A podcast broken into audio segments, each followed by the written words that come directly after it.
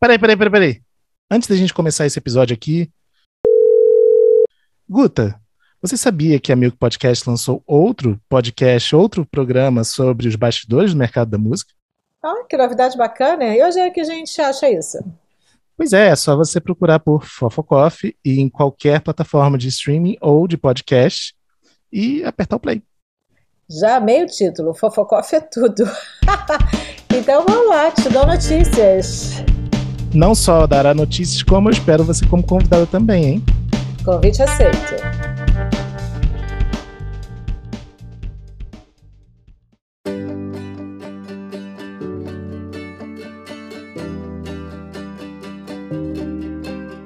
Bem-vindos ao 22º episódio do Fast Forward. O FF Podcast é uma parceria entre a Milk, o Tem Mais Disco que Amigos, o Música Copyright Tecnologia e o Got Studio.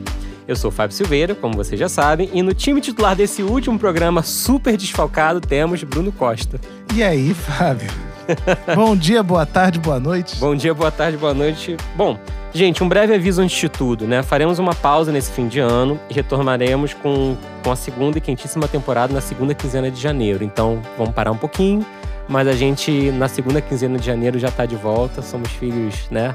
Com direito a essa pausa. Não, é exatamente. O que eu tô pensando é que a gente vai ter que começar a gravar já nas férias para poder ter um adiantamento aí, né? Mas, gente, não se preocupa não. Pode acreditar que já vai começar quente, não é porque é verão já não. Aqui no Rio hoje, inclusive, já é bem verão. Bom, nesse último episódio, como não podia deixar de ser, faremos uma revisão da década na música. A tarefa não é nada fácil, vamos falar a verdade, né? Então, já aqui uma meia-culpa que invariavelmente teremos temas, questões e algumas coisas que vão ser repassados rapidamente ou nem tão mencionados. Mas vamos dar o nosso melhor aqui. É, e para nos ajudar nisso, escolhemos a presença de alguém que viveu dentro e fora do mercado, como fã de música e como profissional do mercado também. Então, bem-vindo, Lucas Lopes, label manager internacional da Warner completando, enfim, a presença de profissionais de três majors aqui no programa. Tudo bom, Lucas? Tudo bem, olá, olá, olá. Muito obrigado por ter vindo. Peraí, o, o Lucas está representando a Warner, que responsabilidade, cara, que legal, hein? Pois é, ele arregalou, ele ficou nervoso. internacional, deu até uma é. chancela, né? Eu achei importantão, assim, achei legal. Mas não, peraí, vamos, então um breve rewind. Você, é, antes de ir pra Warner, você trabalhava com... Trabalhava com Music Branding na Tecla Music eu comecei minha carreira já trabalhando com música e não pretendo sair, não. e a sua função de music brand, fazendo, é, trabalhando com music branding, logo era escutar música até cair os ouvidos Sim, da orelha. pesquisar muito escutar, ver o que combinava, o que não combinava. É por isso que você tem 200 álbuns na sua lista hoje, é isso? E é, eu tive que me esforçar para cortar alguns. Não, cê, cê, é, exatamente. Seu trabalho foi de hum, quais daqueles um bilhão de álbuns que eu escutei. Eu vou levar é, a sério. Isso, isso. Mas peraí, Lucas, quantos anos você tinha mesmo em 2010? Eu tinha meros 17 aninhos. Que isso? Espera, deixa eu fazer as contas aqui. Quantos você tinha em 2010, Bruno? Quantos anos eu tinha em 2010? Caralho. Que... Volta nove anos, é fácil. É, pera. De Matemática 89 para 99, humanas. 10. 20, 2009. É. Aí 2010, 21. Uma escadinha aqui, eu não vou falar, eu não vou falar a minha idade porque é melhor não falar. Então, só fala que ano você nasceu, Fábio, tudo certo. Não preciso também.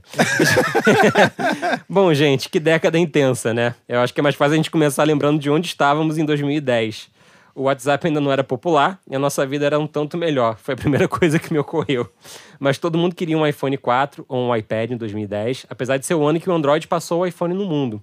O Facebook se estabeleceu como a principal rede social do mundo, com números recordes, no mesmo ano em que chegava aos cinemas a rede social, filme de David Fincher sobre o próprio Facebook.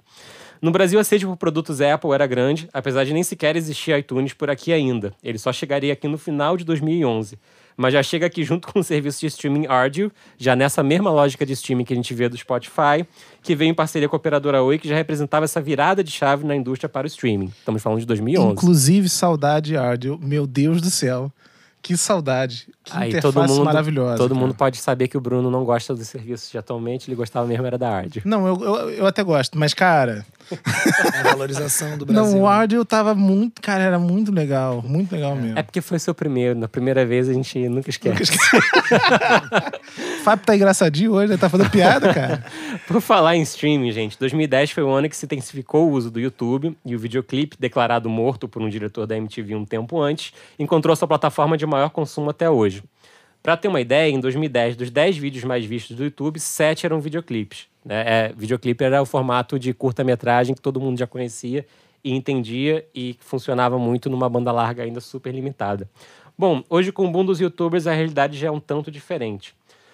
No Brasil, a predominância nas paradas em 2010 era do pop internacional, com porém do grande sucesso do álbum de 25 anos do Exalta Samba, gravado ao vivo no estádio de futebol, mas artistas sertanejos como Luan Santana, Fernando de Sorocaba e Jorge Mateus já davam os primeiros sinais de que esse jogo de domínio nas paradas ia virar todo pro lado sertanejo nos anos seguintes. Quando a gente olha para 2010, a gente realmente percebe que foi um ano decisivo em que majors, sem ter ainda a fonte de receitas do streaming que tem hoje, optaram pela estratégia de estourar globalmente artistas pop. Investimento centralizado, receitas potencializadas de forma global. Foi nessa fórmula que em 2010 estouraram Justin Bieber, Katy Perry e uma das duas artistas pop de maior impacto de toda a cultura global, eu falo de Lady Gaga, que entrou em 2010 estourando Bad Romance, música e clipe que provocaria uma virada de chave na produção de música pop, com temas tabus, uma reinvenção na parceria entre música e moda com as criações bizarras feitas pelo Steve McQueen, oh, Steve McQueen, eu, Alexander McQueen para ela. É fácil afirmar que, sem esse momento na cultura pop internacional, dificilmente teríamos nos anos seguintes Nicki Minaj, Cardi B, Azealia Banks, para ficar em alguns. É, é, difícil, é difícil olhar para trás e não, e não considerar o tamanho do impacto que um, uma estrela pop como a Lady Gaga via acontecer. Eu tava revendo a parada de 2010, né?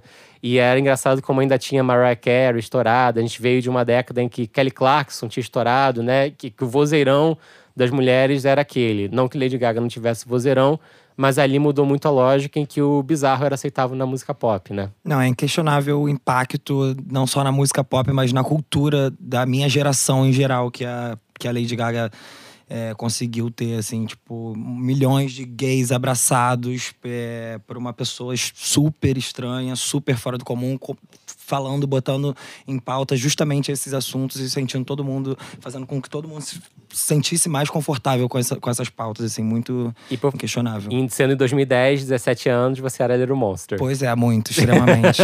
extremamente. É, foi, foi, um impacto realmente muito significativo e é difícil é, mensurar ainda hoje quanto isso levou, né, para outros momentos da, da indústria da cultura. É fácil dizer, por exemplo, que é, o estouro da Lady Gaga foi um dos primeiros sinais. Eu não, eu não acho que tem uma correlação direta de ter possibilitado posteriormente um estudo da cultura drag, né, no, na cultura pop da música de uma forma geral.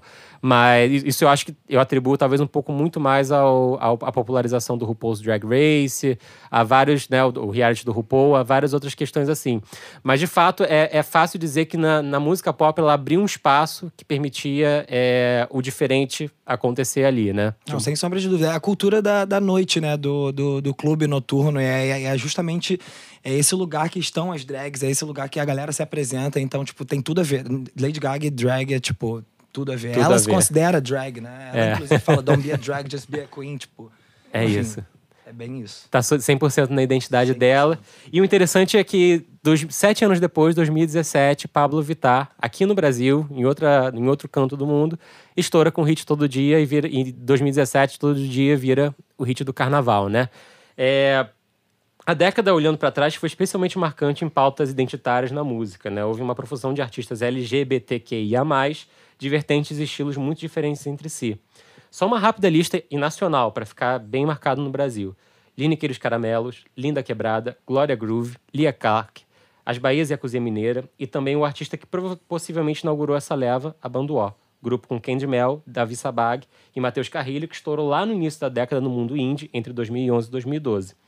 Falamos de Pablo Vittar já, mas acho que seria impossível conceber a Pablo se não fosse a banda O, com quem inclusive parte dos compositores e produtores da Pablo já trabalhavam, inclusive o Gork. É, é, interessante isso. Existia essa efervescência na cultura pop, a cultura pop clamava por esse, esse espaço de diversidade. E eu gosto bastante de marcar, é, nesse momento aqui no Brasil, é, a, a, o tamanho do significado que foi ter um artista estourando, mesmo que no universo indie, como a banda O. Eu lembro que eles lotavam em São Paulo o Cine Joia, que é um lugar para shows bastante, bastante significativo, né? É, e nesse momento que a Lady Gaga está estourando, se via fazendo humor, principalmente com tecnobrega, né? É interessante que é a mesma época também em que o Brasil toma um conhecimento mais profundo da música do Pará. É, é a época que Gabi Amaranto se estoura, né, nacionalmente com Age My Love. É um momento em que o Tecnobrega e a música do Pará começam a ficar ultra cool, né? E é interessante que se a gente olhar hoje, cortando né, para 2017, quando Pablo Vittar estourou e todos esses artistas estouraram, tem um tempero tecnobrega muito forte ali, né? Tem uma identidade tecnobrega muito muito identificada. É, o caminho vem por, um pouco por esse humor, um pouco por essa música de pista, um pouco por tudo. É, o próprio Pablo Bispo falou, né? Ele falando sobre Pablo Vittar aqui, que é uma mistura de uma porção de, de gêneros musicais, né? Inclusive o, o Tecnobrega.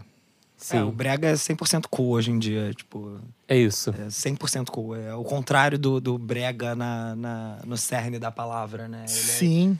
É, é Exatamente. ele é, a banda Watch é, é, o que você falou, foi é responsável pelo, por esse, essa hypada, vamos dizer assim. Nesse do, primeiro momento. Do, do... Eu atribuo muito à invasão da música do Pará também, porque eu acho que quando a música do Pará veio e dominou, né? É, a, a, não invasão, né? É difícil falar isso, porque na verdade estourou a Gabi Amarantos, mas não estouraram é, outros artistas.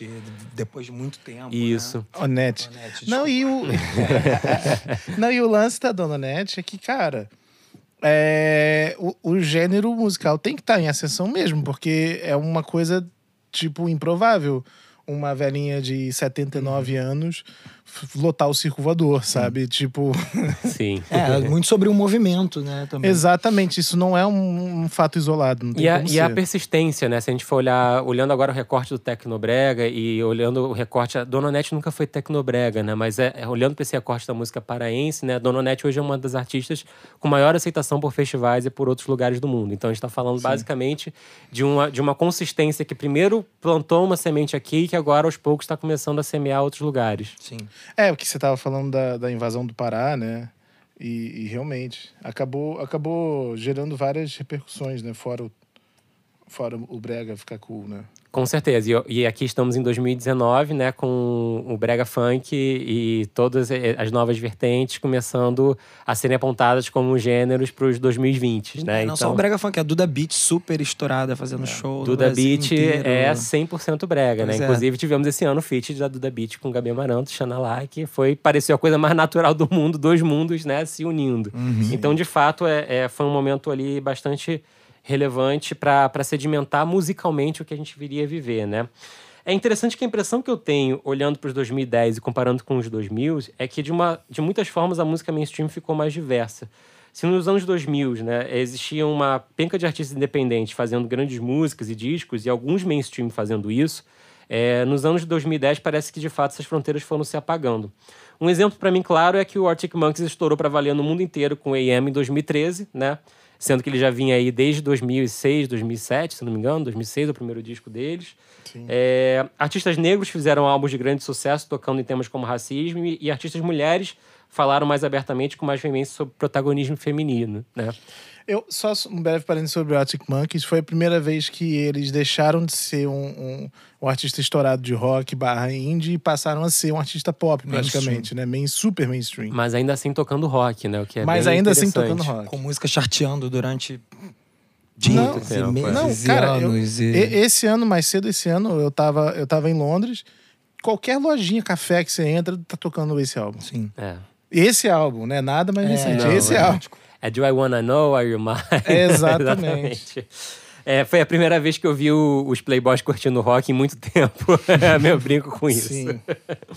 Bom, e por falar em protagonismo feminino, né? É, uma frente onde o feminismo pegou, e pegou muito bem mesmo, foi o sertanejo. O feminejo dominou as paradas de todo o país, principalmente na segunda metade da década. Marília Mendonça é fácil um dos artistas da década, mas também tivemos Simone Simaria, Maiara e Maraísa e muitas outras.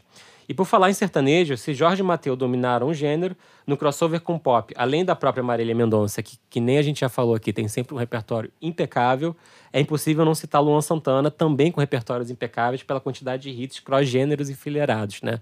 É, é interessante que eu acho que, eu, pelo que eu lembro, a gente somos todos cariocas, estamos aqui no Rio, e a primeira vez que eu vi músicas sertanejas pegarem no Rio depois de muito tempo, depois de quando, desde quando eu era pequenininho, escutava Estãozinho, Chororó, Leandro, Leonardo aqui, foi com o Luan Santana, Santana de novo. E, assim, milhares de fãs fanáticos surreais que vão atrás dele no Brasil inteiro. Tipo, esse daí soube fidelizar bem a galera. É. E eu vi ele passando pelos gêneros realmente, cara, musicais. Teve um momento muito claro que ele estava mais interessado em ser um artista pop do que necessariamente sertanejo. Até, arrisco a dizer aqui, super influenciado pelo Thiago York. Sim. Né? Sim. Foi, foi, foi, realmente uma, uma outra virada e eu, e eu brinco o seguinte, é, eu brinco não, todo mundo no mercado brinca, que se o Rio tá de costas para o Brasil, dessa vez entraram de, do jeito que puderam por aqui. Então, é. realmente foi, foi, foi bem, bem significativo. É, eu acho que é também impossível falar dos anos 2010 sem falar do funk, né? Foi a década em que o, principalmente no recorte Brasil, foi a década em que o funk de fato estourou, começando lá no início dos anos 2010, mais precisamente 2011, com o Naldo Bene. Quem lembra do Naldo Bene? Mas o Naldo Bene estourou em 2011. É, tomando, mas, mas tomou outra proporção em 2013, quando surgiu Anitta enfileirando Show das Poderosas, Mega e Abusada, Zen e mais um tanto de hits nos anos seguintes. E o espaço que ficou aberto né, pelo, pelo funk no pop possibilitou o estouro de outros artistas. Ludmilla, principalmente hoje em dia, Lesha, e mais um tanto de outros, né, para citar alguns exemplos. O interessante do funk é o seguinte: se até essa década a hegemonia do funk era carioca, o funk paulista produziu estouro atrás de estouro é, e deu um outro tempero ao gênero, né? Começando por volta de 2012, com um estouro totalmente digital possibilitado pelo YouTube de músicas como Plaquê de 100, do MC Guimê. O funk desse primeiro momento era o funk ostentação, que logo daria lugar a um, a um outro tema, né, que dominaria a década: sexo. É, que podia ser cantado, inclusive, né, por MCs precoces, como MC Pedrinho ou MC Brinquedo, ou, ou por grandes nomes como MC Livinho e, mais recentemente, MC Kekel. Quem não se lembra do Tá Tranquilo, Tá Favorável do MC Biladen também, né? O primeiro, um dos primeiros estouros de hit que foi meme. Diria é. quase meme, exato, é. memético, né? Um funk memético. Um funk memético por completo. E quando a gente fala de, de, uma, de uma outra estética do funk de São Paulo, a gente de, falo, a gente de fato né, tá falando de estética. Músicas com menos elementos, com linhas mais secas e mais leves, né? Chamadas por muito de bate-lata ou de bate-panela, que sempre começam com alguma vinheta ou uma linha melódica ali bem marcada, né? E é impossível falar desse sucesso todo sem falar no Condzilla. Hoje um dos maiores canais de YouTube do mundo e criador de uma forma de fazer videoclipes com estéticas que continuam ressoando por toda a década. Mais recentemente, estourou é, o MCJP, né, com a versão de Old Town Road, do Lil Nas X, e mais uma prova de talento dele para criar sucessos multimedia, já que o JP também é protagonista da série Sintonia da Netflix. É, é muito interessante esse, esse momento de invasão do funk de São Paulo. É uma coisa que, para quem não não estava prestando atenção, foi até um tanto quanto inesperado. É, e produziu estrelas literalmente calcadas em shows YouTube, né? A gente sempre fala aqui sobre estratégias para fazer um artista acontecer e eu acho que nesse caso foi uma dobradinha praticamente infalível, né? Eu acho, inclusive, que fez dar uma remexida na galera aqui do Rio e dar, tipo, uma corda, tipo, pra, pra eles verem, tipo, ó, a gente tá aqui também, porque de uma forma ou de outra a galera se sentiu meio ameaçada, eu acho, é. assim, tipo, como assim você tá fazendo funk em São Paulo? Funk é um ritmo carioca. E estourando no Brasil inteiro. Estourando no Brasil inteiro. Então isso deu uma, uma, uma reaquecida, eu senti, assim, no. no é que eu acho que muito, muitas energias do mercado do funk carioca, ele tava direcionado completamente a produzir o funk pop, né, pra estourar. Quando a, o Naldo começou e a Anitta, por sua, que foi quem de fato abriu espaço e, e, e colocou tudo, né, é, é, essa possibilidade, todo mundo pensou, bom, agora Eles de repente dá pra ser pop, né? né? E pela primeira vez se pensou, acho que o funk pode ser pop e a gente pode ter esse caminho. Então, de fato, houve, houve essa mudança toda. É, é interessante que, se a gente olhar, a música urbana puxada pelo funk e pelo rap se torna aos poucos no Brasil, isso agora, né, com esse recorte atual, é, se ainda não um gênero, um gênero hegemônico, pelo menos um forte candidato a ser, né? Das 200 mais tocadas do Spotify no fechamento dessa edição, 64 eram do gênero urbano contra 67 do sertanejo. É, o sertanejo ainda dominando, né? ainda tendo uma, uma hegemonia por lá. No YouTube, porém, das, do top 100 músicas, 41 eram de música urbana contra 34 de sertanejo, né? Sim. E é interessante que a música urbana, ela tende a não repetir muitos artistas no top, enquanto sertanejo eu localizei pelo menos três músicas da Marília Mendonça, Sim. duas do Jorge Mateus. O comportamento do consumidor é de ouvir o álbum inteiro do artista sertanejo Isso, e o de funk ele ouve o, o hit o ou hit a música do que tá momento. tocando na night. Sim. E da mesma forma que você falou que no começo da década você sentiu que a música sertaneja já mostrava indícios de que estava em ascensão, eu diria que a mesma coisa está acontecendo agora com a música urbana brasileira, que é nada mais é do que o funk, né? Que é o ritmo da, da, da favela, é o ritmo da night, é o ritmo que agrega todo mundo, que junta Sim. todas as classes. E o próprio sertanejo, a gente falou aqui no episódio do, do Fit, né? E é, o próprio sertanejo entendeu isso e começou a construir o funknejo, uhum. né? Então. É, é um mercado muito, muito inteligente e rápido em, em, em, se adaptar e perceber tendências né, nesse sentido.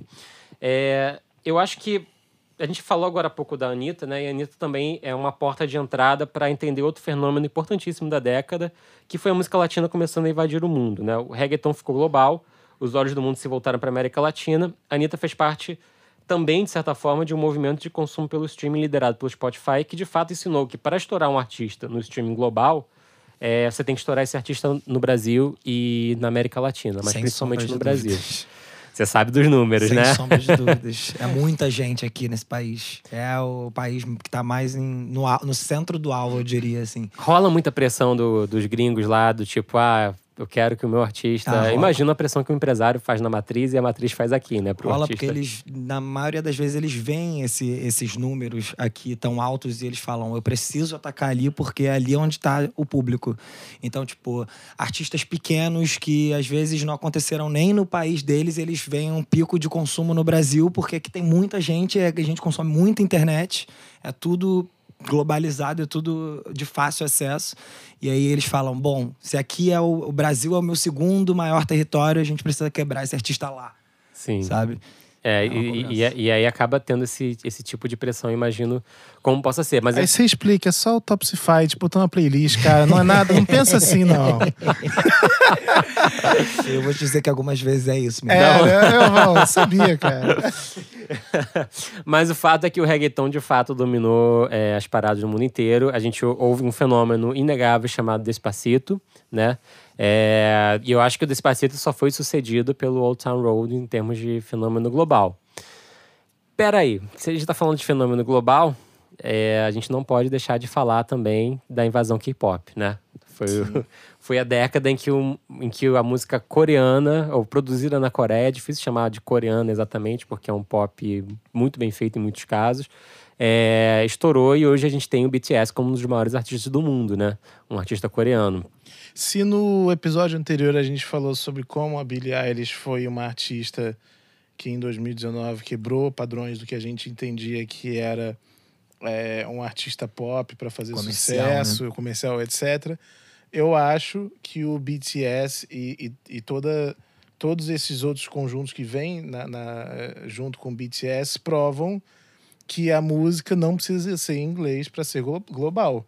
Eu acho Sim. que essa é uma, uma coisa, um aprendizado maravilhoso que a gente tem, né? Porque a gente sempre ficou, ah, mas música brasileira, para fazer sucesso lá fora, tem que ser em inglês, não pode ser em português.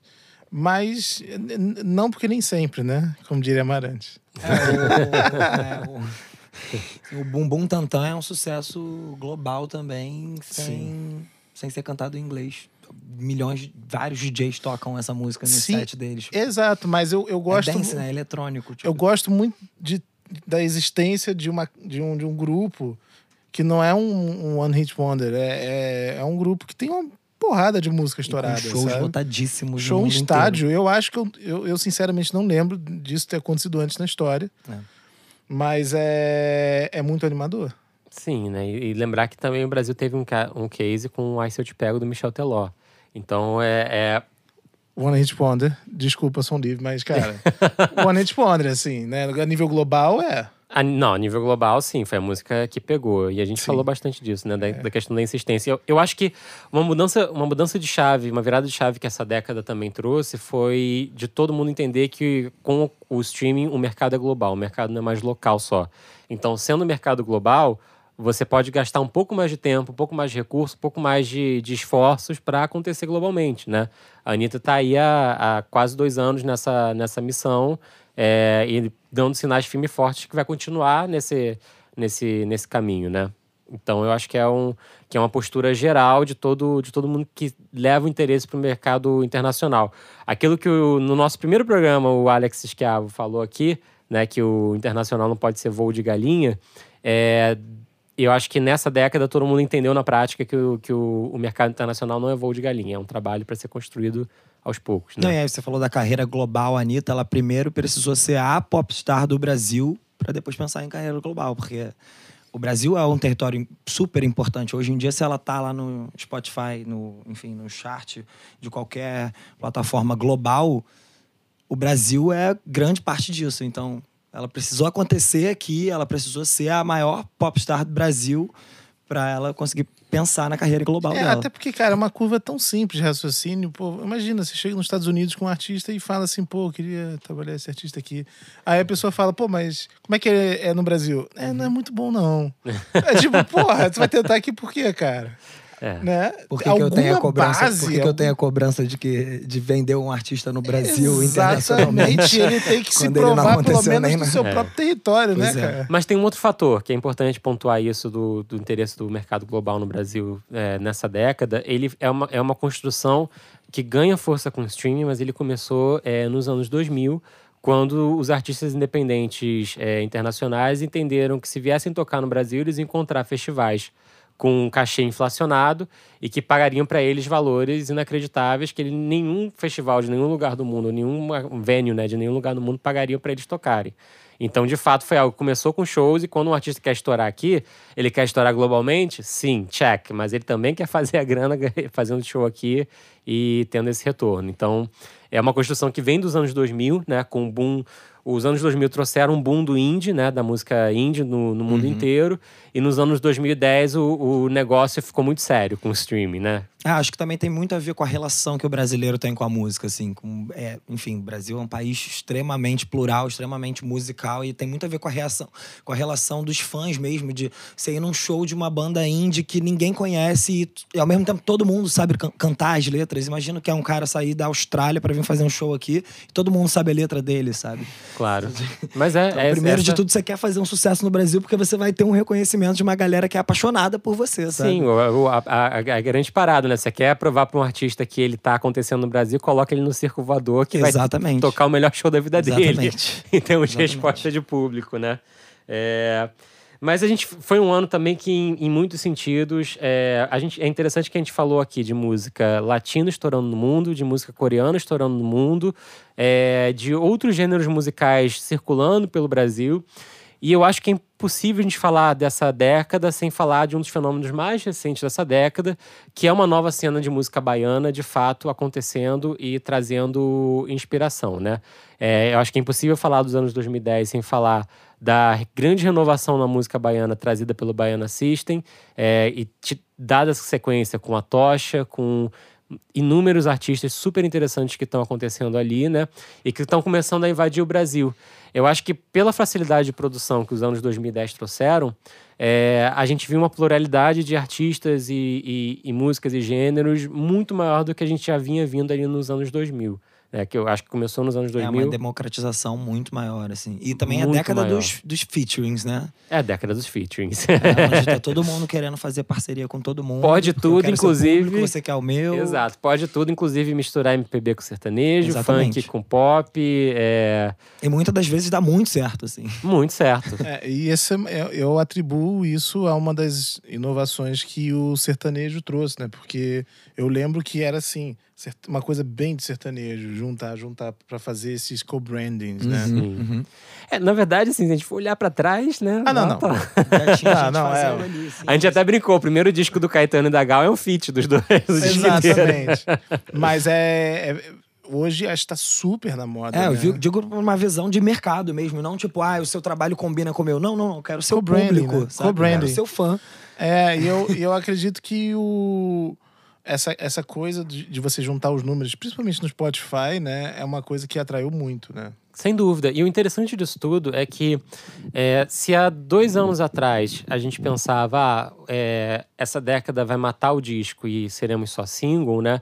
A gente viu a própria música pop ressignificando o sentido de disco.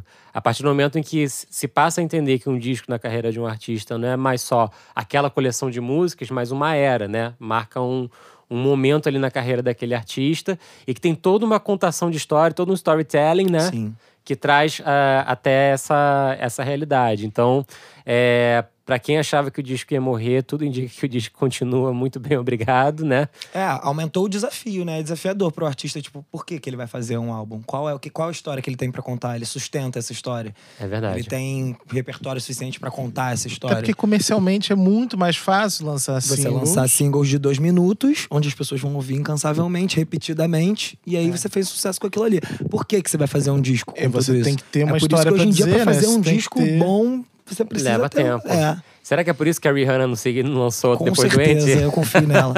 O confio nela é ótimo, né? Eu confio nela. É muito bom. É, e de fato a gente vê esse caminho se sedimentando e, e trazendo toda essa mudança de paradigma de consumo, né? A gente não quer mais consumir só a música, a gente não quer mais consumir só o hit, mas por toda a lógica de redes sociais das plataformas de streaming, e eu prevejo ainda mudanças muito interessantes nos próximos anos, né? Eu acho que as plataformas de streaming da SPs, elas ainda vão mudar e vão desenvolver muito mais ferramentas de, de interação social, principalmente, né? De colaboração, É que de pra mim é isso. o, é o calcanhar de Aquiles, né? É o que falta pra realmente a coisa virar assim significativamente. É, basta lembrar que. é, Mas assim, a, a mudança é muito recente, né? Vamos pensar que 2015 começou a crescer o Spotify no Brasil e só ano passado, na verdade, ano retrasado, sedimentou, né? Não, 2017. e você mesmo falou foi. aí do, do Facebook, assim, isso é. Metade disso é porque o Facebook ainda manda em tudo. Tanto com Sim. o Instagram quanto com tudo. E aí, como você vai vender o seu produto É, e fora. Como você vai manter o seu produto socialmente naquilo ali? Digo de compartilhar a música, tipo, por que, que você vai achar interessante vender o seu produto dentro do próprio produto quando você preci- você tem um cara que é muito maior, que é o Facebook, que é o Instagram, com muito maior, com uma base muito maior de usuários, você precisa estar circulando ali antes de você fazer a sua. Eu, eu sinto que é por É, isso assim não, que eles eu- ainda não fizeram um grande Mas aí você tá Mudança. falando de um aspecto comercial, eu tô falando de um aspecto mais de usuário. Uhum. Tipo, eu também acho que é o que falta. É, como usuário, eu fico pensando, eu vejo os meus amiguinhos ouvindo uma música e eu quero. Quero dar um like. Ou, ou eu quero dar um like, ou eu quero comentar, pô, que merda, né? Sim. sim, sim, sim. Ou então uma experiência compartilhada, né? Eu, eu, eu sempre critico, pô, vira meia-noite do dia de lançamento e puf, o disco surge, né? Uhum. Por que, que não tem uma contagem regressiva? Por que, que não tem uma, um- uma Pra- expectativa? Pra Por você que ver que- como, como que fica essa. é, é, é, como existe essa falta de, de interação do tipo, eu quero dizer que eu curto uma música Sim. que o meu amiguinho Até porque tá música é ouvindo, identificação, né? com, com algumas pessoas no, no Instagram, e quando elas compartilham uma música que eu falo, porra, eu, eu gosto dessa música, eu só respondo sim. Ou só dá um joinha.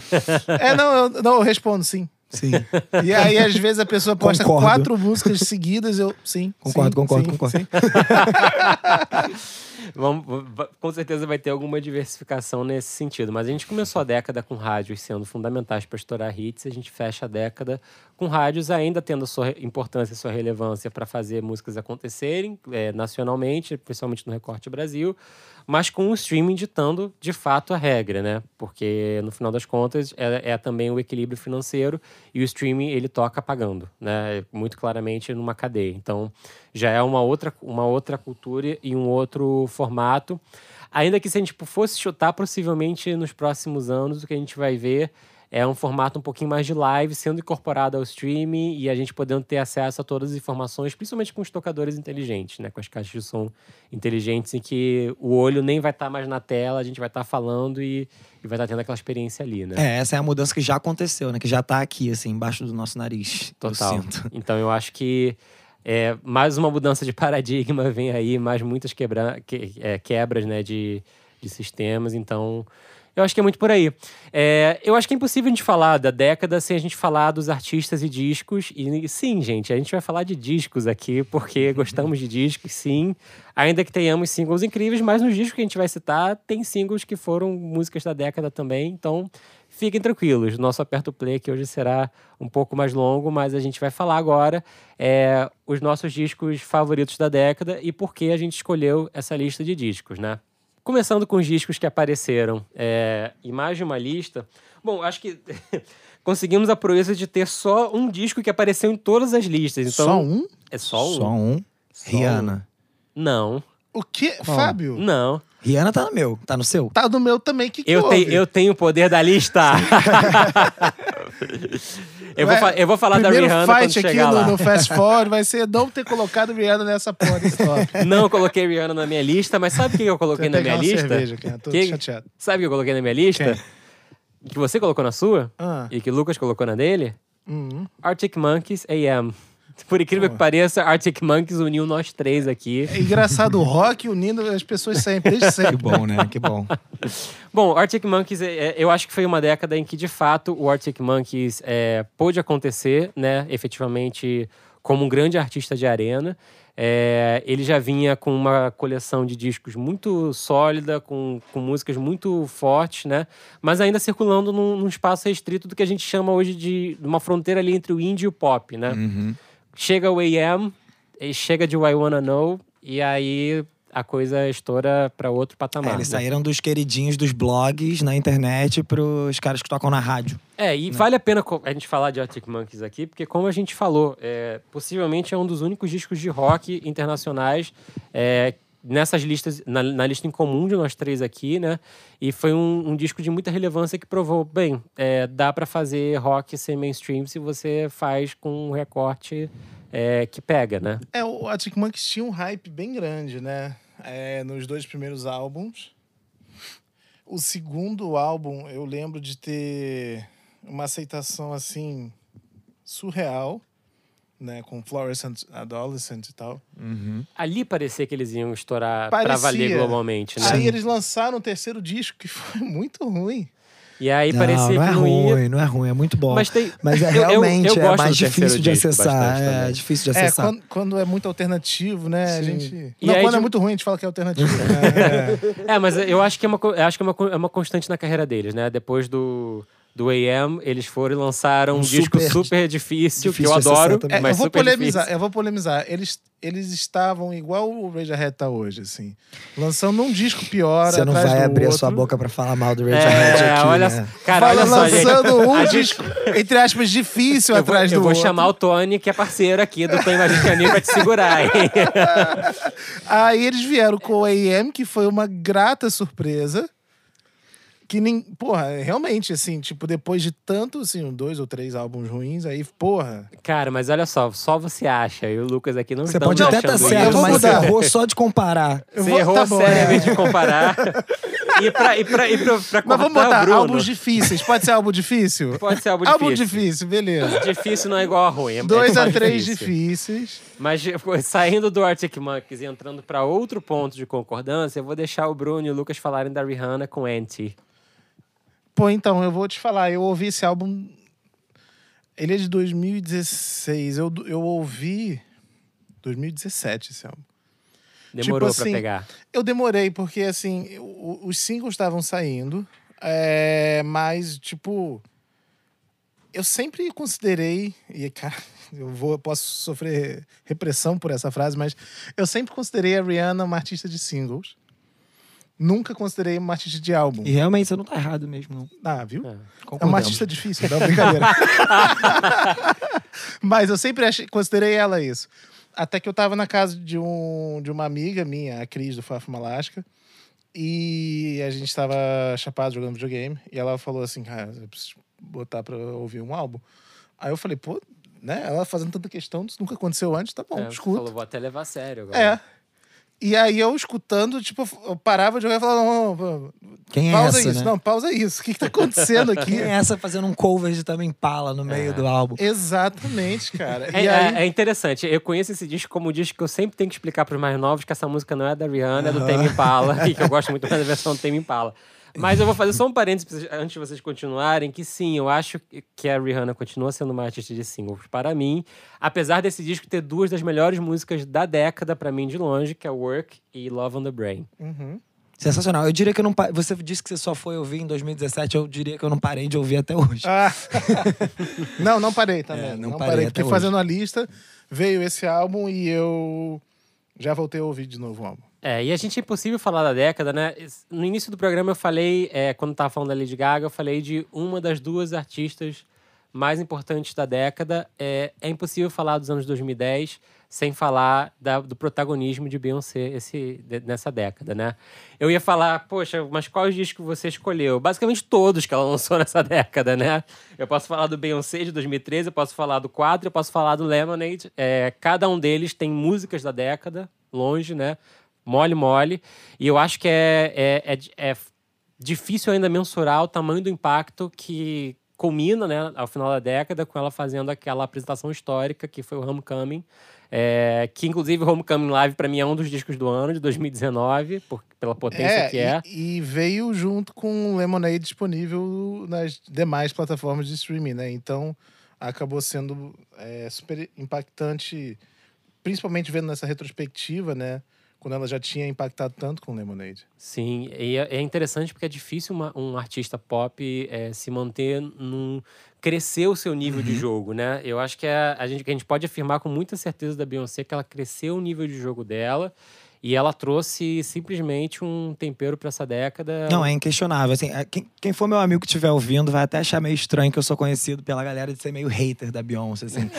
mas, me entendam, mas me entendam, não é sobre a obra dela. Enfim, é inquestionável o talento dela, tudo que ela. Todas as mensagens que ela para trazer. Eu não, eu não me identifico como com artista, eu acho meio robótica, assim. Tipo, se eu tivesse que escolher. Muito perfeito Assim, demais. exato, sabe? Muito virginiana demais, sabe?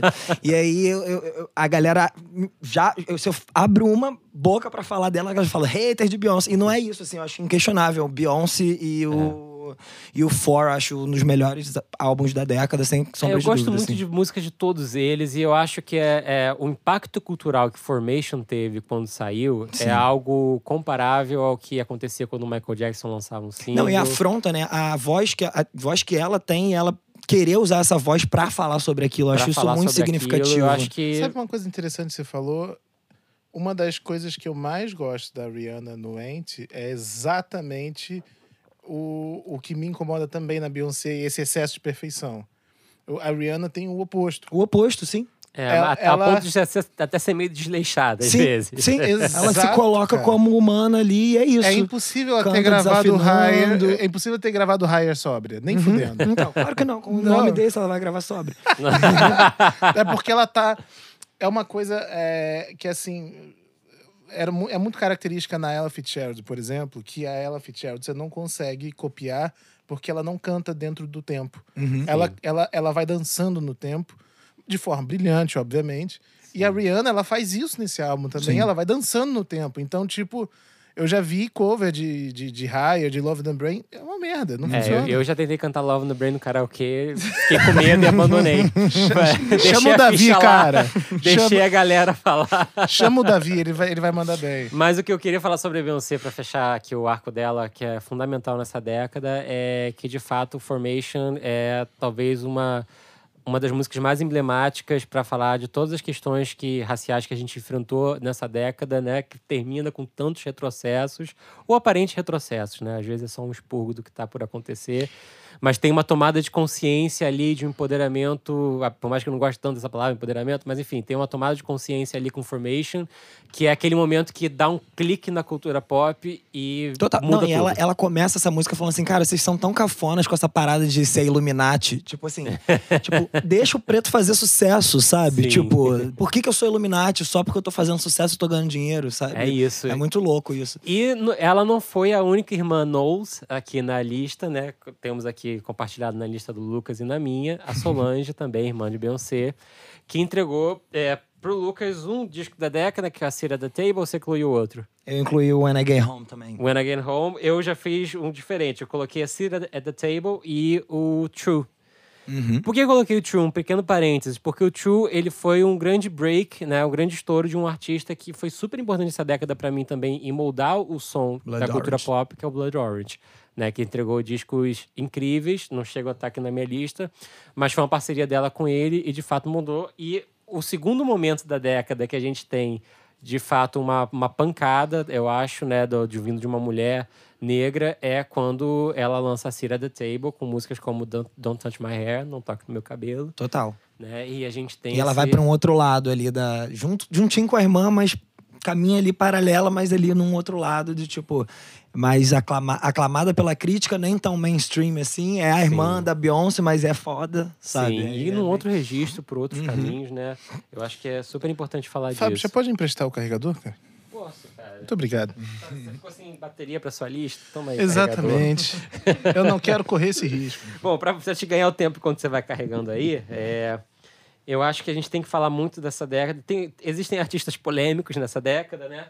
E não poderíamos deixar de, de falar do talvez mais polêmico de todos, mas que entregou, na minha opinião, um dos discos da década, em 2010, My Beautiful Dark Twisted Fantasy, que é Kanye West, mas que também entregou descasso, que um deles na lista do Lucas, que é o Isus, né? Uhum. É, de fato, se a gente vê a contribuição do Kanye West para o rap como, como linguagem, como música, é, foi quebrar fronteiras, foi afrontar, foi fazer outro, outro, outras possibilidades, né? É, ele pegou, ele, ele pega esse discurso que é tão importante de formation e ele distorce ele e joga ele em cima de você, assim, tipo, cara, eu posso fazer o que eu quiser, eu sou isso, eu sou controverso, eu sou, e é muito louco, assim, eu sou fã, eu até tenho até medo de falar que sou fã, porque muita gente vem e fala assim, como assim você é fã desse cara, sabe?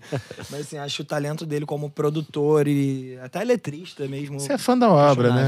É. Eu sou fã da obra, é, não, não fico por aí pagando a obra pau é pro que ele fala, sabe? Com certeza. É, por falar em rap, né, eu acho que é, um, é uma década que a gente tem que louvar, talvez o grande rapper da década, que tá na minha lista, na lista do, do Lucas também, Kendrick, Kendrick Lamar. Lamar.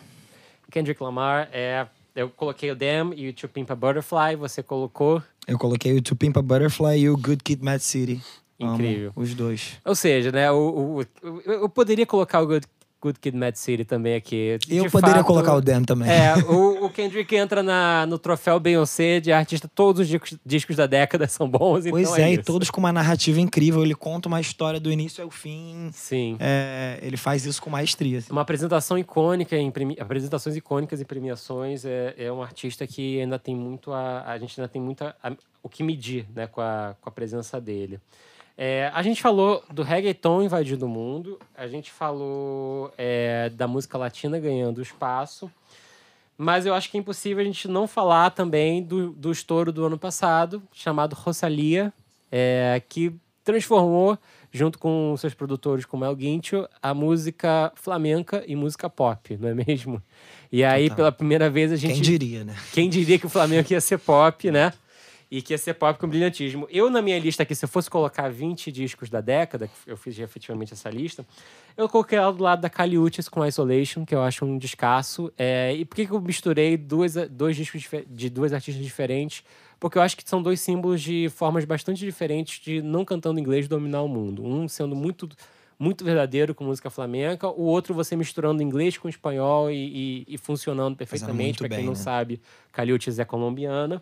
É, então, de fato, a gente tem aí um, um, um universo muito muito difícil falar, mas muito fértil para o que está por vir, né? É... é... diria que esses artistas aí vão abrir os caminhos para os próximos, né? Até é. o próprio, enfim, não coloquei na minha lista, mas até o próprio J Balvin, o Bad Bunny, eles Sim. são esses essa galera que vai levar e vai abrir essas portas. É, o, assim. o feat do J Balvin com a Rosalia esse ano é uma das músicas do ano, para mim, com altura, né? Então, é, eu acho que é a gente está nesse em, em, pleno processo disso tudo acontecer. Bruno, não fica chateada, que eu tenho muito mais discos em comuns com a lista do Lucas que com sua e vice-versa. Bruno é não, é mais roqueiro, Não, mas né? tudo bem, a gente fechou junto aqui na Rihanna. Você é. fica colocando duas irmãs da. Não, uma, a irmã da Beyoncé duas vezes e, e nenhuma vez a Rihanna. Deus está vendo. Cara. Continuando nesse, nesse mood aqui, encontros, né? É um dos grandes artistas da década. Agora a gente vai voltar a colocar um pé no rock, é, que eu acho que é não tem como a gente fugir dele. Porque também tivemos um disco da década lançado ali em 2010, que foi Arcade Fire com The Suburbs, né? É, é, é difícil. Ali, engraçado que em 2010 parecia que ia ser a década do Arcade Fire, né? Eles entregaram para mim pelo menos mais um grande disco, que foi Reflector. E dali em diante a produção não, não se sustentou tanto, né? Nesse no último pois disco é. deles. Mas é, é impressionante o impacto cultural do, do Suburbs ali naquele momento. É, de, foi um artista que começou a tocar em arena, que a música tocava em filme, série, novela, em tudo quanto era canto. Sim. E que, de fato, é, deu um sinal de que tinha um caminho no mainstream pro, pro rock, né? É um dos meus discos que eu tenho em vinil e, e nunca sai da Total, vitrola. e, e, é- e assim, é muito louco, porque é, é denso, é, é, é, é difícil até de acessar também, mas ao mesmo tempo é. É emocionante. É emocionante, eu acho exato. um disco efetivamente emocionante. É, é bem... Esse, é disso que me pega. Tem um quê de nostalgia, né? De... Sim. Por falar em músicas é, de artistas indie fazendo crossover para vários públicos, né? É, eu acho que é impossível não falar de Tame Impala com Currents nessa década, né? Sim. É, primeiro pela influência na sonoridade de todo mundo, né? Eu acho que quando Kevin Parker faz esse disco, é, todo mundo pensa, putz, eu posso soar diferente. A Rihanna pensa, ah, que legal te roubar essa música aqui. O A$AP Rock remixa, e aí ele é queridinho, né? Da galera do rap hoje em dia. 100%, tipo, é muito louco. porque o som que ele tira né, e os timbres que ele tira, É. eles continuam pra mim sendo absolutamente únicos, né? É, e ele estourou uma música nesse disco. Eu, eu tive. Eu vi ele ao vivo no Brasil, eu vi eles ao vivo em Barcelona, no Primavera Sound. E, tipo, com uma música de quase sete minutos, a galera pulando loucamente no show, como se fosse um headbang heavy metal dos anos 80, 90. Então, Uhum. foi, uma, foi realmente uma, uma coisa super, super forte. Continuando no que a gente tem em comum, é, agora entrando em um gosto 100% pessoal, mas é porque de fato eu acho que tanto o Lucas quanto eu concordamos que esse artista construiu alguma das melhores, construiu algumas das melhores músicas pop da década. São músicas de Ninar disfarçadas de, de, de, de músicas é, indie, atmosféricas e tal, mas se eu fosse escolher um artista indie da década, eu escolheria Beach House. É, e de novo a gente listou quase todos os discos da década, né? Pois é, um dos melhores shows que eu já assisti na minha vida no Circo Voador. Fui imaginando uma disco, uma música, uma canção pra Ninar sair de lá surdo. Sim. Os caras fazem um rock and roll assim ao vivo, mas pra mim é É, eu, eu, eu diria que Teen Dream, Bloom e o disco Seven foram três dos discos que eu mais escutei na década, assim, facilmente diria isso também. de longe, assim. Eu, É. tô, eu sou chateado até hoje porque eu não tenho Teen Dream em vinil. Mas, de novo, timbre, sonoridades, caminhos que são completamente é, autênticos e difícil você comparar. Não, não tem como comparar Não tem com outro nada. artista, é. Né? Você só se compara com, com eles mesmo. É isso, eu acho que a vida. depois você fala que eu fui alternativo na minha lista, né, Fábio? Não, você não foi alternativo, você foi outra coisa. Depois a gente A alternativa que é ruim. É, fechando aqui o que a gente tem em comum, né? É, eu acho que talvez em termos de música, é difícil dizer, mas eu acho que é talvez o artista da década, é Frank Ocean. É, eu coloquei o Channel Orange e o Blon- Blonde porque eu já achei que o Channel Orange era melhor, eu já achei que o Blonde era melhor, e eu oscilo, e no final das contas os dois são incríveis, que bom que ele existe no mundo, Sim. graças a Jar. É, se eu tenho vergonha de gostar do Kanye West, esse aí eu não tenho vergonha nenhuma de falar que eu sou Nenhuma. fanzaço, assim. O cara é um gênio, ele faz... E eu acho que tem muito a ver também... Eu não falei isso lá atrás, mas eu acho que tem muito a ver com o movimento de é, sad music, né? A música triste, a, a música conversando com os jovens, falando sobre o que eles estão passando ali. Então a gente viu a ascensão de artista e, e- e como o XXX Tentacion, o cara levou um monte de fã, morreu cedo, mas tipo, levou um monte de fã. É, enfim, eu amo a Lana também, por exemplo. É, ela- é, eles conversam diretamente com, com muitas questões, assim, é, de tristeza com a galera, que eu acho que ele faz isso maestralmente, assim, na- até na própria sonoridade. Sabe que eu, É, eu, eu tava De um perguntando... experimental, sabe? Sim. Eu tava perguntando lá na Mil que eu falei, gente, mas que, que porra é essa de, de, de, de, de sad music, sad boy e tal? porra? E aí tentaram, tentaram, não conseguiram. Daí eu falei, peraí, é tipo emo com beat? É, exatamente. Eu falei, pô, agora ok. Agora tem a definição de, de sad music, É. sad boy. É, É, é, sim, num recorde de sad music, com certeza. Não é o caso do Frank Ocean. Não é o caso, não. É Não. zero o caso do Frank Ocean, né? Mas eu diria que o, o Frank ele influenciou muitos artistas da década. Ele compôs pra. Gente, o Frank Ocean compôs pra Justin Bieber. Justin Bieber. O Frank Ocean compôs Beyoncé. pra Beyoncé. O Frank Ocean compôs pra muita gente, fez feat com muita gente.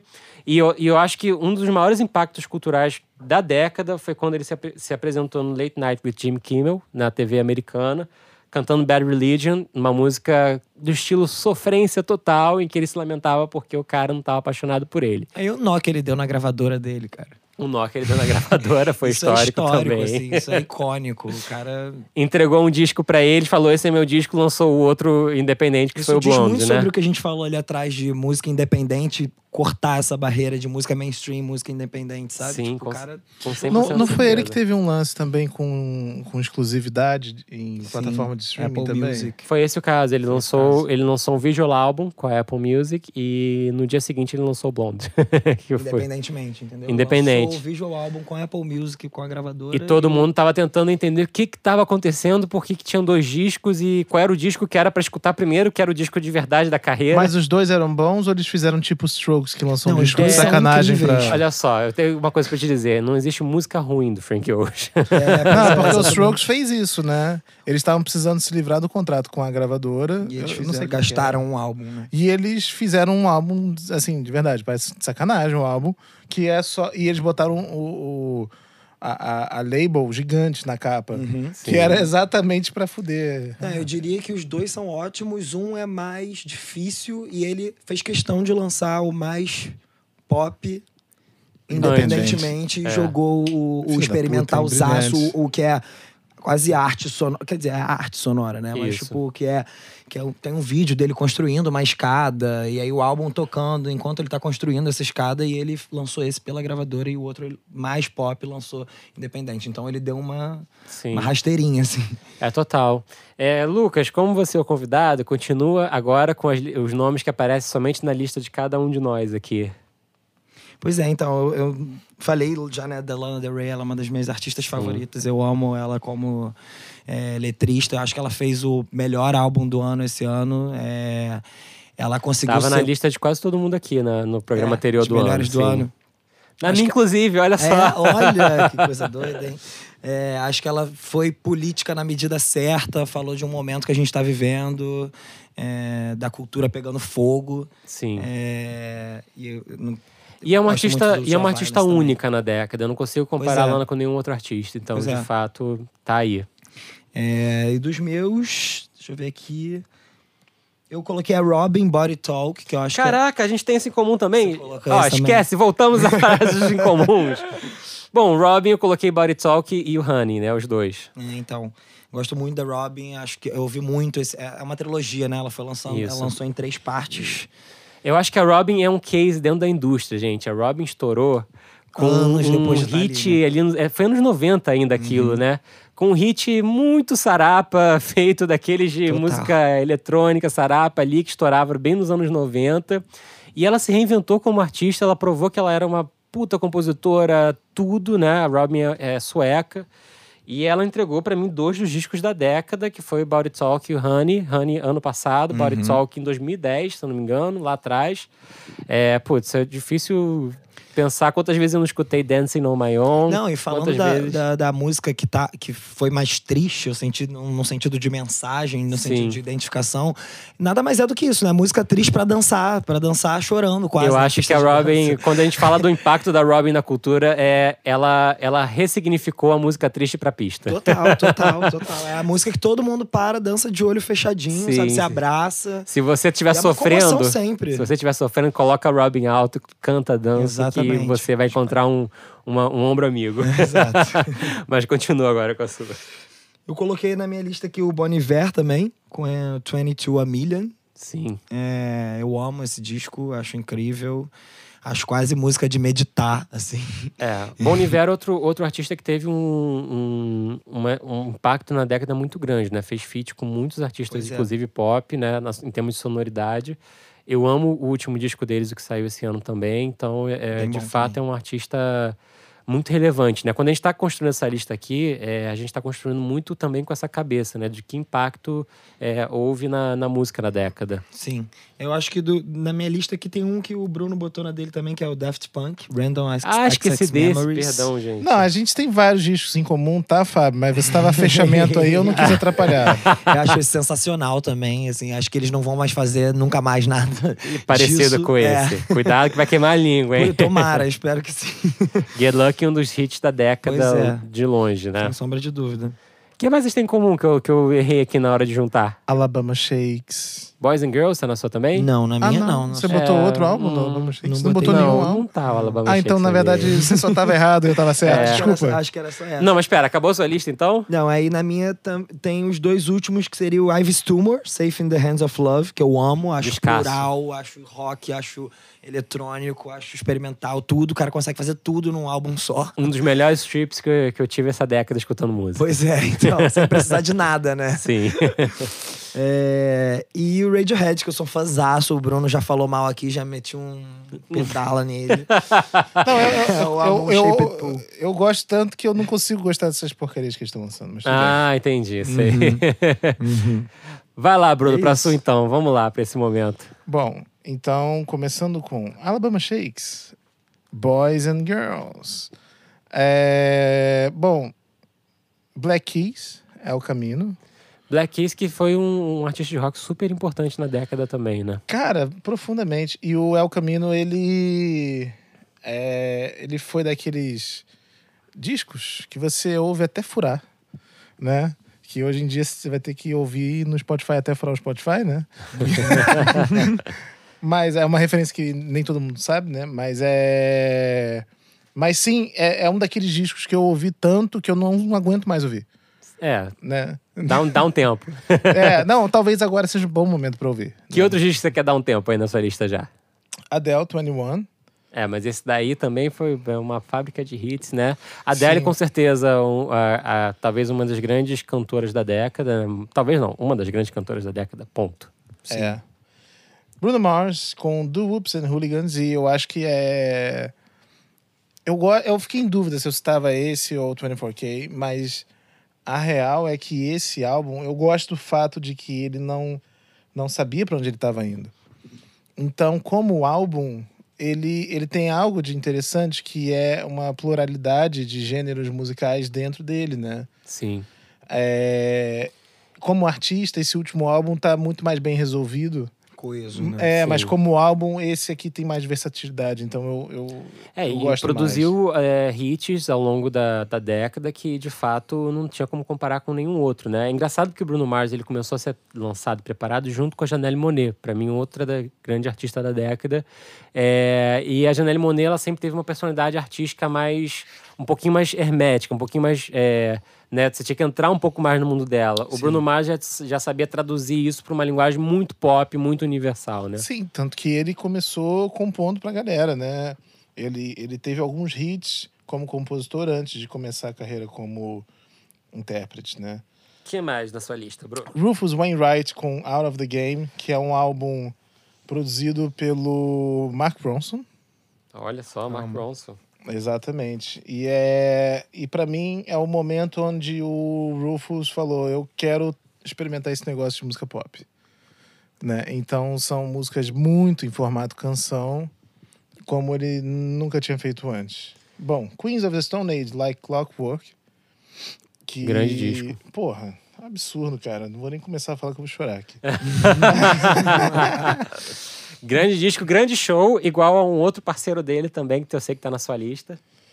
Outro parceiro dele? É, já tocam, tocam muito, fizeram Outro super parceiro dele, juntos. exatamente. Que é, é um. Na verdade, ele, ele tá nessa lista, cara. É um grande mérito do álbum, né? Que é o Foo Fighters com Wasting Light. De fato. Não, é, não era pra estar, assim, falando verdade, não era pra estar, mas o álbum realmente ele venceu.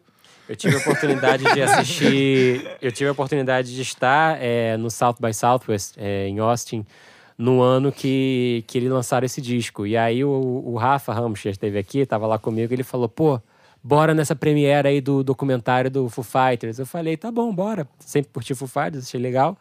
A gente chega lá e os caras dão uma pulseira pra gente e falaram: é, chega ali no Stubbs depois, que é uma casa de show. Assim que terminar o filme, vai pro Stubbs. Aí subiram todos eles, apresentaram o filme, não sei o que, saíram e tal. Aí a gente chegou no Stubbs, tinha toda uma programação fake, assim, de várias bandas que ninguém nunca tinha ouvido falar. Porra, que festa fechada é essa? Não sei o quê. Aí daqui a pouco sobe o Foo Fighters no palco pra tocar o disco na íntegra. Pela primeira vez pra todo mundo e, e fazer um show de duas horas e meia ali, com um hit pra caramba, num lugar pra, sei lá, 1.500 pessoas. É, e eles, eles têm um mérito que eles realmente gostam dessa porra, né, cara? É. Eles gostam muito de tocar, eles gostam muito.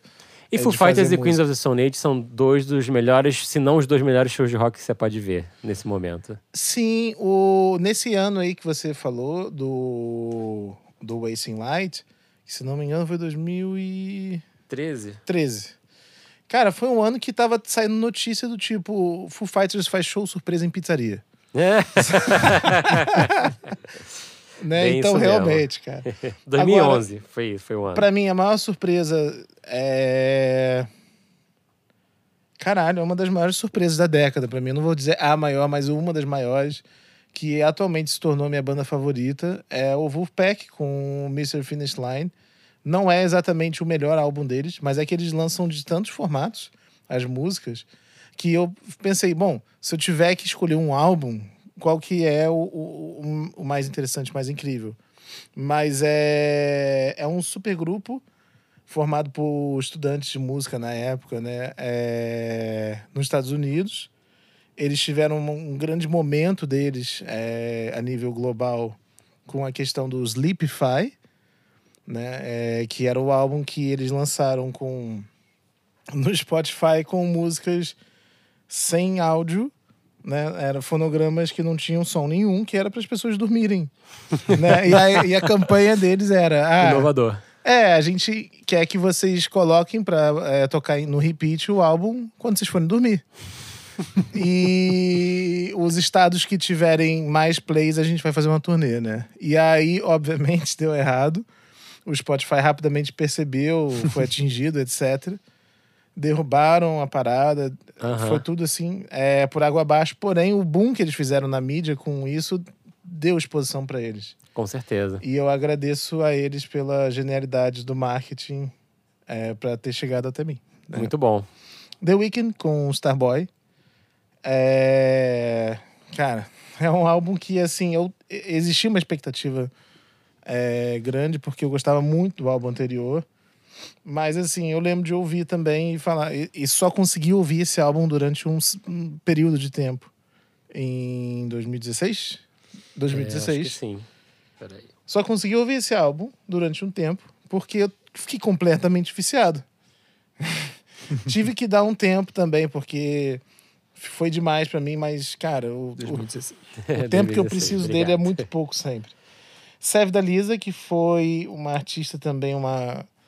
Uma. Uma artista descoberta muito, interessante, que carece ainda de chegar a maiores públicos, né? Sim. Mas é, de fato, se fosse É, falar você assim... olha os números e você pensa, pô, é uma artista quase alternativa, assim, tipo, Sim. considerando o Brasil, os números do Brasil.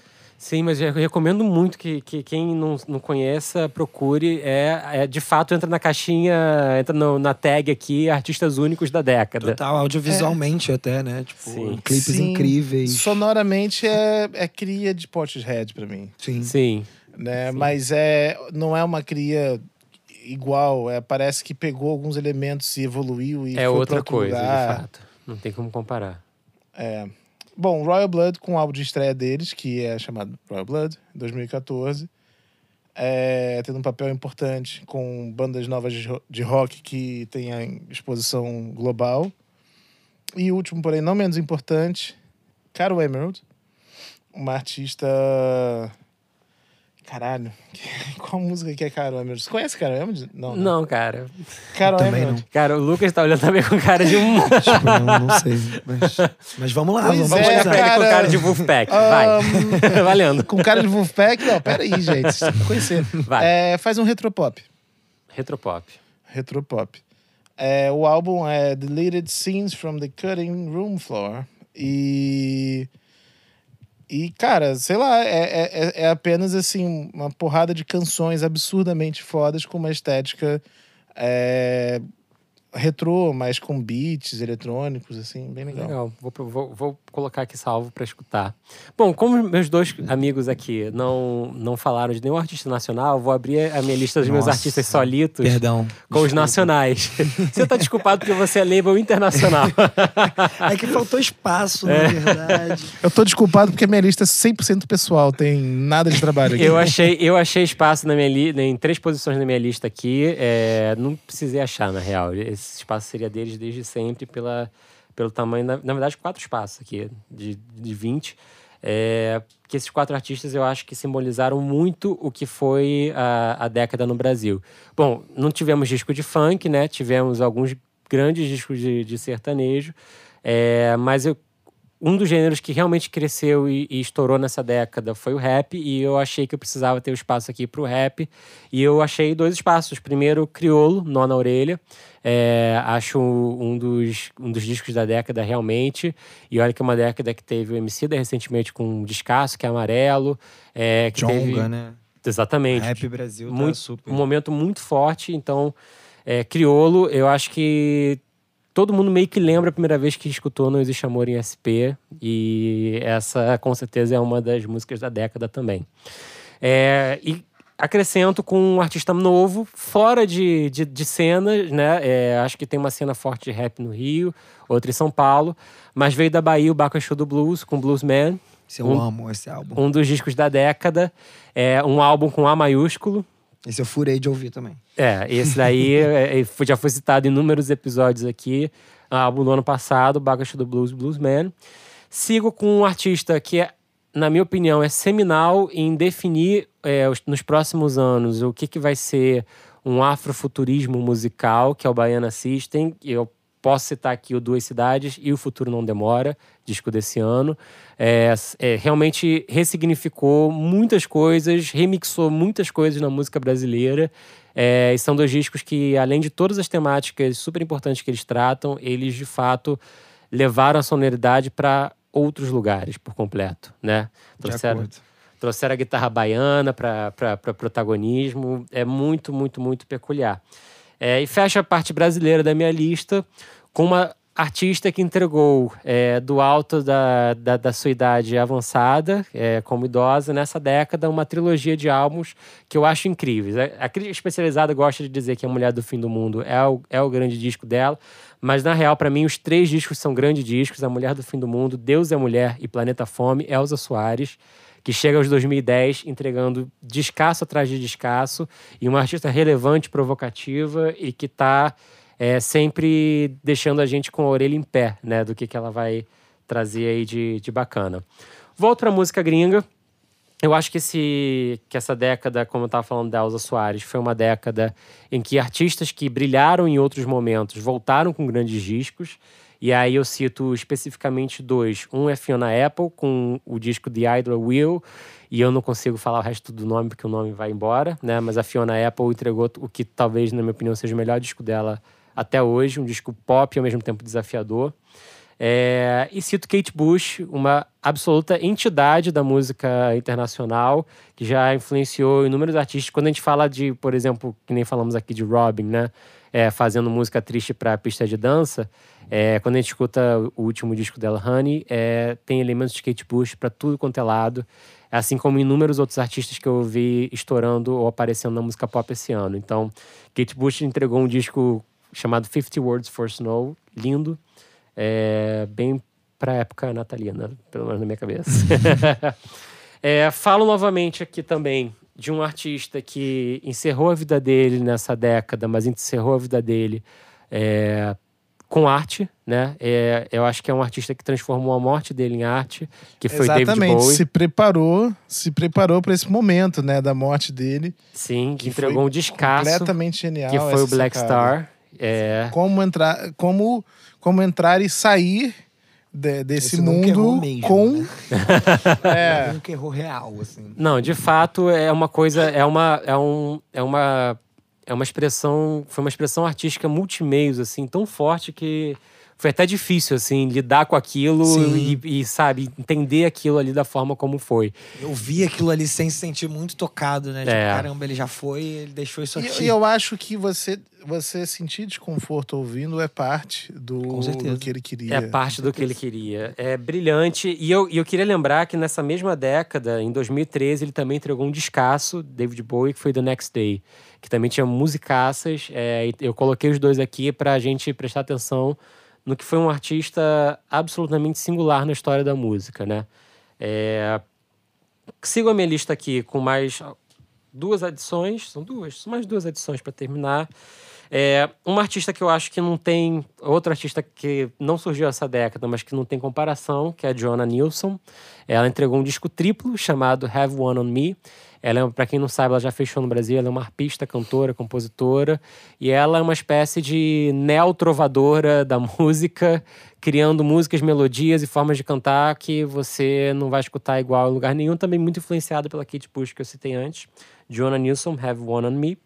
E fecha minha lista com a outra preferência pessoal, com um recorte do, da seguinte forma. Eu acho que foi uma década em que artistas que fizeram álbuns, músicas, falando muito com coração e com muita verdade. Né? Se eu fosse listar o que aconteceu muito de verdade nessa década, é, eu acho que foi uma década que artisticamente os artistas pararam de falar é, muito que queria ser ouvido ou, ou se cercearam, se, se bloquearam artisticamente menos e falaram mais com coração. E esse ano a gente falou que um dos discos favoritos foi o Purple Mountains aqui, né? Que, e, e o líder, né, o, o, idealizador do Purple Mountains, é, se suicidou duas ou três semanas depois do disco sair. E é um disco lindo de, de se ouvir até hoje, porque fala com muita honestidade, com muita verdade sobre o que ele estava passando.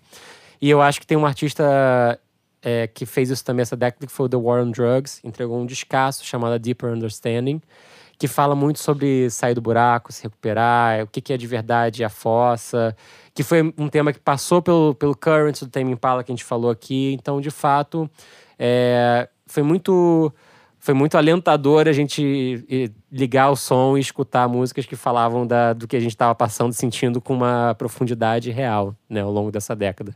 O próprio Baco com Bluesman, enfim. É, gente, é isso, né? Fechamos o, um review da década num programa que está com uma duração inferior que o review do ano. Cara, é o. Ah, tem umas 10 pessoas a menos aqui também hoje, mas é. é que a lista do Bruno era meio ruim, né? Ih! É, olha, ali, tô brincando, tô brincando. Sanções comerciais com a Warner já. Foi, foi a representatividade hétero na, no programa da década. É. Mas a.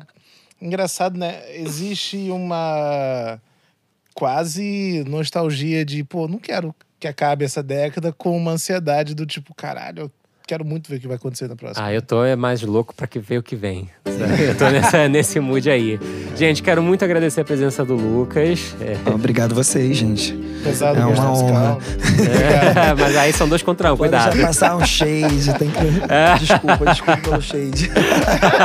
Acho que o shade não foi bem direta mesmo é, que ele merecia. Vamos atualizar a definição de shade. Eu, eu vou colocar o Lucas no mesmo, no mesmo saco de pedir ajuda que nem no videogame, né? Quando você pede ajuda pra controlar o Bruno, eu vou colocar o Lucas e o Tony.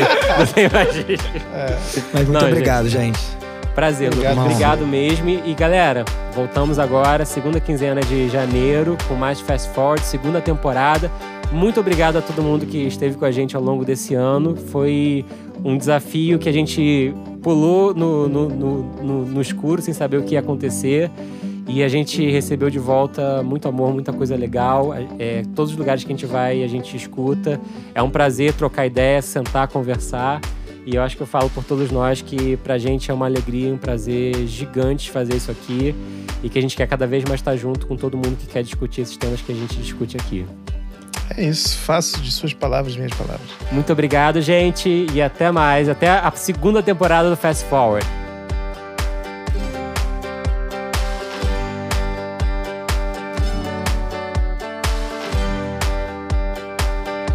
O FF Podcast é produzido por Fábio Silveira, Bruno Costa, Guta Braga e YouGot. O editor-chefe é Fábio Silveira. A gravação de áudio e edição final são feitos por YouGot no YouGot Studios, no Rio de Janeiro. A trilha sonora é de YouGot e Bian. Até a próxima.